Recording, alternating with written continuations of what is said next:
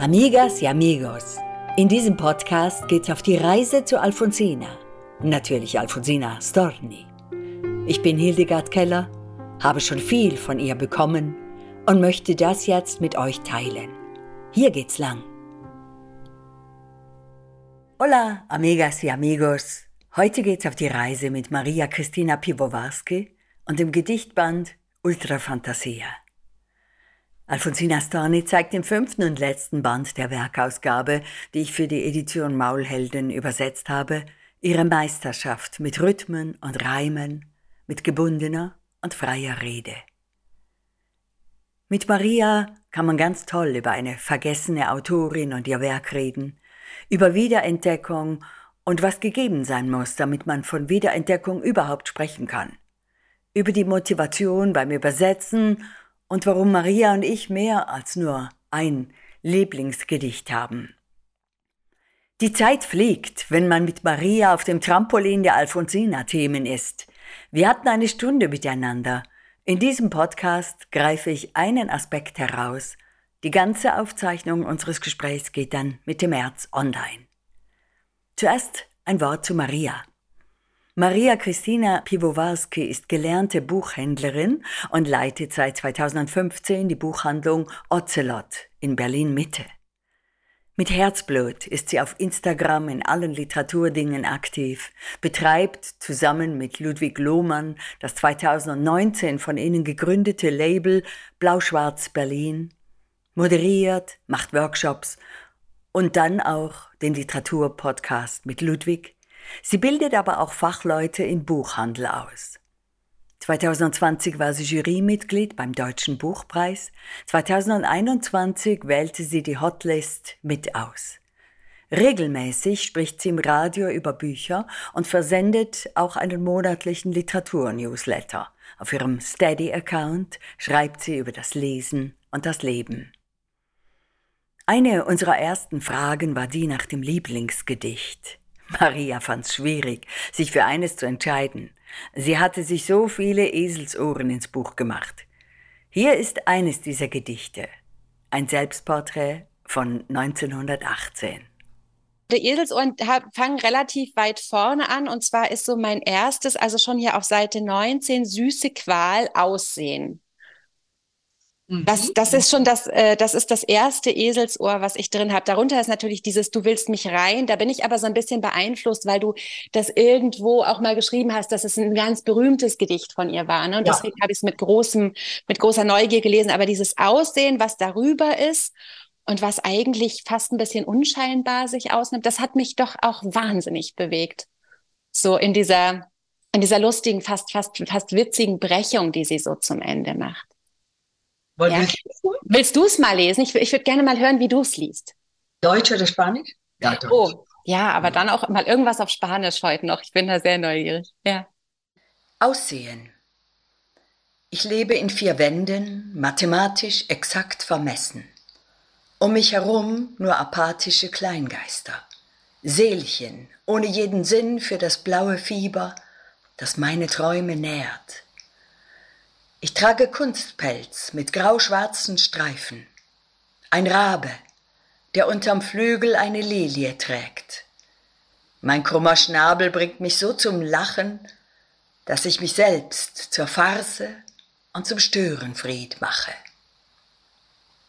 Es ist da, ich, ich finde, das ist, das ist, also ich habe bestimmt auch so ein, sofort beim Raben habe ich sofort natürlich auch an dich gedacht und natürlich auch an Hannah Arendt gedacht und so und bin deswegen, glaube ich, als allererstes hängen geblieben. Aber auch dieses sich selber sozusagen so zur Farce machen, dass sie mhm. das genau so beschreibt und dass, mhm. dass sie da so mutig ist, sozusagen, das, das nicht zu verhehlen oder sich, sich, sich so aufzublasen, sondern genau ja. das so zu schreiben. Das habe ich so, das ist, fand ich wahnsinnig bewundernswert bemerkenswert. Alfonsina Storni schrieb viele poetische Selbstporträts, in denen sie ihre Prioritäten klar macht. Lieber frei als angepasst. Wozu soll sich eine moderne Frau an überkommene Konventionen anpassen? Storni schätzte ihre Freiheit, war selbstkritisch und legte Wert auf ihre künstlerische Entwicklung. Kurzum, sie wollte sich nicht festlegen lassen, auch bei der Wahl eines Themas für ein Gedicht. Eines der Schwerpunktthemen, das Maria beim Lesen von Ultrafantasia auffiel, ist die Großstadt. Dieses Thema möchte ich hier im Podcast vertiefen. Alfonsina Storni verlebte mehr als ihr halbes Leben in der damals größten Stadt Lateinamerikas. Im Januar 1912 zog sie nach Buenos Aires, wo sie bis zu ihrem Tod im Oktober 1938 wohnte. Schon gleich nach der Ankunft hätte sie ganz bestimmt etwas unterschrieben, das erst Jahrzehnte später entstand, nämlich eine Strophe aus Bertolt Brechts Gedicht an die Nachgeborenen, das in der politischen Verfinsterung Mitte der 30er Jahre geschrieben worden war. Hier rezitiert Brecht die Strophe selbst. Es soll übrigens die einzige Gedichtrezitation sein, die von ihm aufgezeichnet wurde. In die Städte kam ich zur Zeit der Unordnung, als da Hunger herrschte. Unter die Menschen kam ich zur Zeit des Aufruhrs und ich empörte mich mit ihnen. So verging meine Zeit, die auf Erden mir gegeben war. Zeit der Unordnung, Aufruhr, Hunger und Empörung.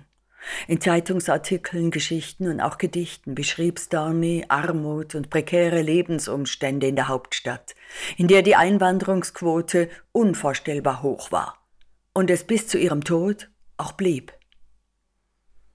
Längst nicht allen Immigranten gelang es, sich im neuen Leben einzurichten.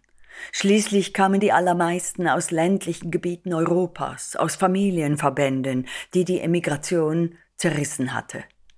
Wie auch bei der Großfamilie Storni. Das Leben in der Großstadt machte die Menschen hart und kantig. Alfonsina empörte sich über die Rücksichtslosigkeit der Großstädter, besonders heftig, wenn es sich um Schutzlose, um alleinstehende oder schwangere Frauen und Kinder handelte. Bald ironisch, bald wütend anklagend beschreibt sie, was sie in der Stadt beobachtete. Zum Beispiel Rüppeleien im Tram, Beleidigungen von Schwangeren oder Herablassung gegenüber sozial oder materiell Benachteiligten. Eine ihrer Formen war Mitleid. In einer Kolumne von 1919 überrascht Storni einmal mehr durch ihre unkonventionelle Haltung. Sie fordert gesellschaftliche Verantwortung und entlarvt die Praxis der Wohltätigkeit, mit kleinen Wundpflastern den täglichen Überlebenskampf zu erleichtern. Unüberhörbar ist ihr Sarkasmus gegen die feinen Leute, die in Benefizanlässen für Arme ihre Erfüllung finden. Unter dem Titel Gegen Wohltätigkeit berichtet Storney von einer englischen Adligen, die einen Sitz im britischen Unterhaus anstrebe, Multimillionärin sei und sich gegen Wohltätigkeit ausgesprochen habe. Die Kolumnistin ist bass erstaunt. Für eine Frau ist das schon ein starkes Stück, aber für eine Multimillionärin wirklich ganz außergewöhnlich. Bekanntlich gibt es ein Prinzip, auf dem Wohltätigkeitsorganisationen beruhen. Man erschafft den Armen, um ihm ein Almosen geben zu können.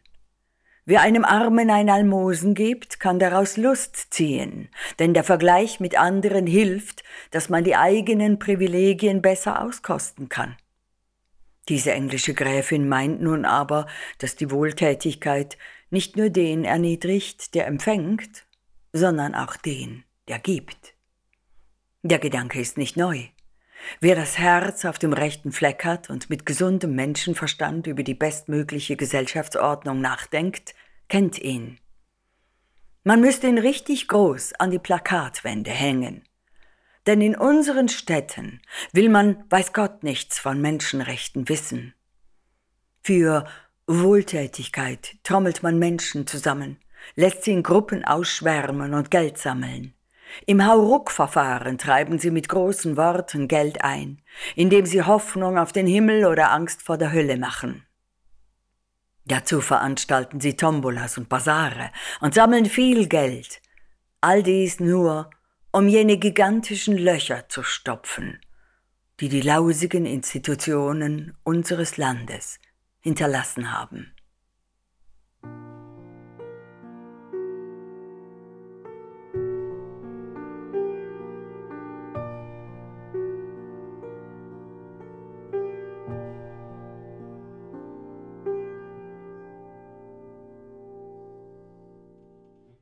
Auch in Gedichten zeigt Alfonsina Storni Menschen, die sich selbst überlassen sind und Menschen in der Großstadt, deren Denken und Fühlen wie die Häuser werden. Quadratisch und seelenlos treiben sie durch die Tage, hasten aneinander vorbei. Heute präsentiere ich zwei Stadtgedichte. Sie stammen aus dem Buch Mundo de Siete Pozos oder Welt der sieben Brunnen, das 1935 erschienen ist. Es ist Alfonsina Stornis zweitletzter Gedichtband. Das erste Gedicht trägt den Titel Menschen in der Stadt, Hombres en la Ciudad. Der Abendhimmel über der Stadt ist rot, darüber stehen blaue und goldene Wolkenformationen, die aussehen wie Hirsche und Kitze. Darunter die Stadt als steinerne Rose, in der die Menschen praktisch verschwinden. Ich lese zuerst Spanisch, dann meine Übersetzung aus Ultrafantasia. Hombres en la ciudad. Arden los bosques del horizonte, esquivando llamas cruzan veloces los gamos azules del crepúsculo. Cabritos de oro emigran hacia la bóveda, y se recuestan en los musgos azules. Se alza debajo enorme la rosa de cemento, la ciudad, inmóvil en su tronco de sótanos sombríos. Emergen cúpulas, torres, sus negros pistilos a la espera de polen lunar. Ahogados por las llamas de la hoguera y perdidos entre los pétalos de la rosa, invisible casi de un lado al otro los hombres. Menschen in der Stadt. Es brennen die Wälder des Horizonts, sie scheuen die Flammen, durchqueren sie flink die blauen Hirsche der Dämmerung. Zicklein aus Gold laufen zur Kuppel hinauf, legen sich nieder ins blaue Moos. Darunter erhebt sich riesengroß die Rose aus Beton. Die Stadt, reglos auf ihrem Stamm aus dunklen Kellern. Hoch hinauf ragen Kuppeln und Türme, schwarze Stempel, die warten auf Blütenstaub vom Mond. Erstickt in den Flammen der Feuer und verloren in den Blütenblättern der Rose, fast unsichtbar, vom einen Rand zum anderen, die Menschen.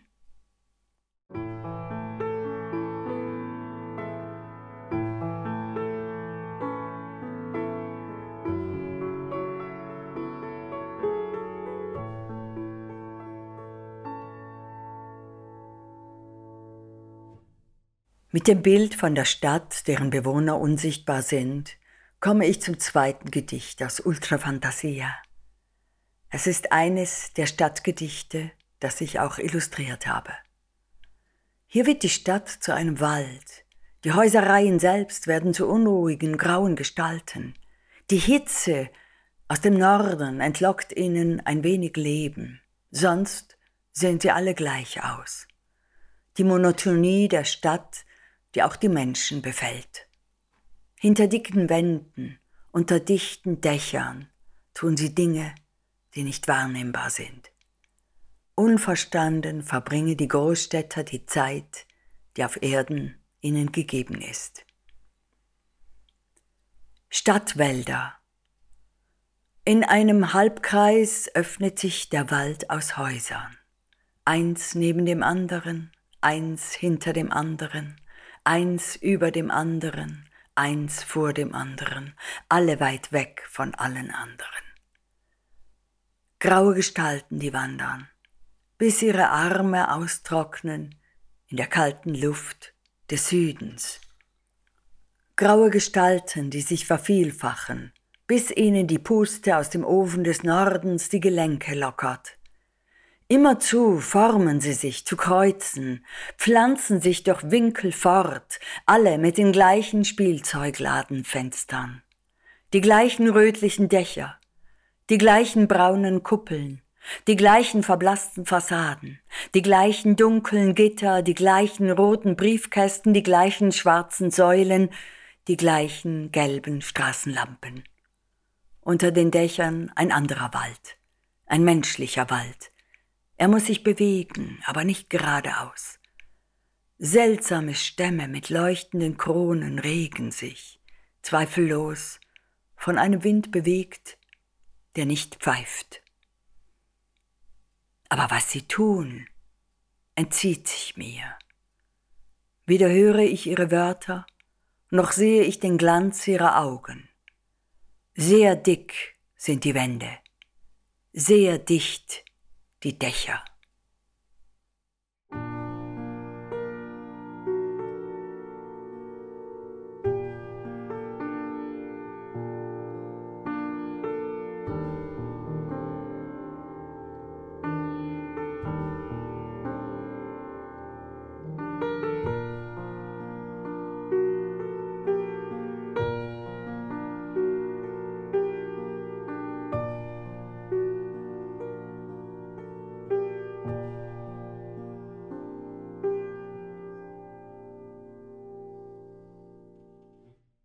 Alfonsina Stornis Stadtgedichte, ja überhaupt ihre Gedichte, waren nicht das einzige Thema meiner Stunde mit Maria. Es ging auch um die Jahre des Unterwegsseins mit Alfonsina, als Übersetzerin, Performerin und als Biografin. Maria merkte, dass ich trotzdem noch nicht stornimüde sei. Und ich kann nur sagen, ja, auch Marias Neugier beflügelt mich.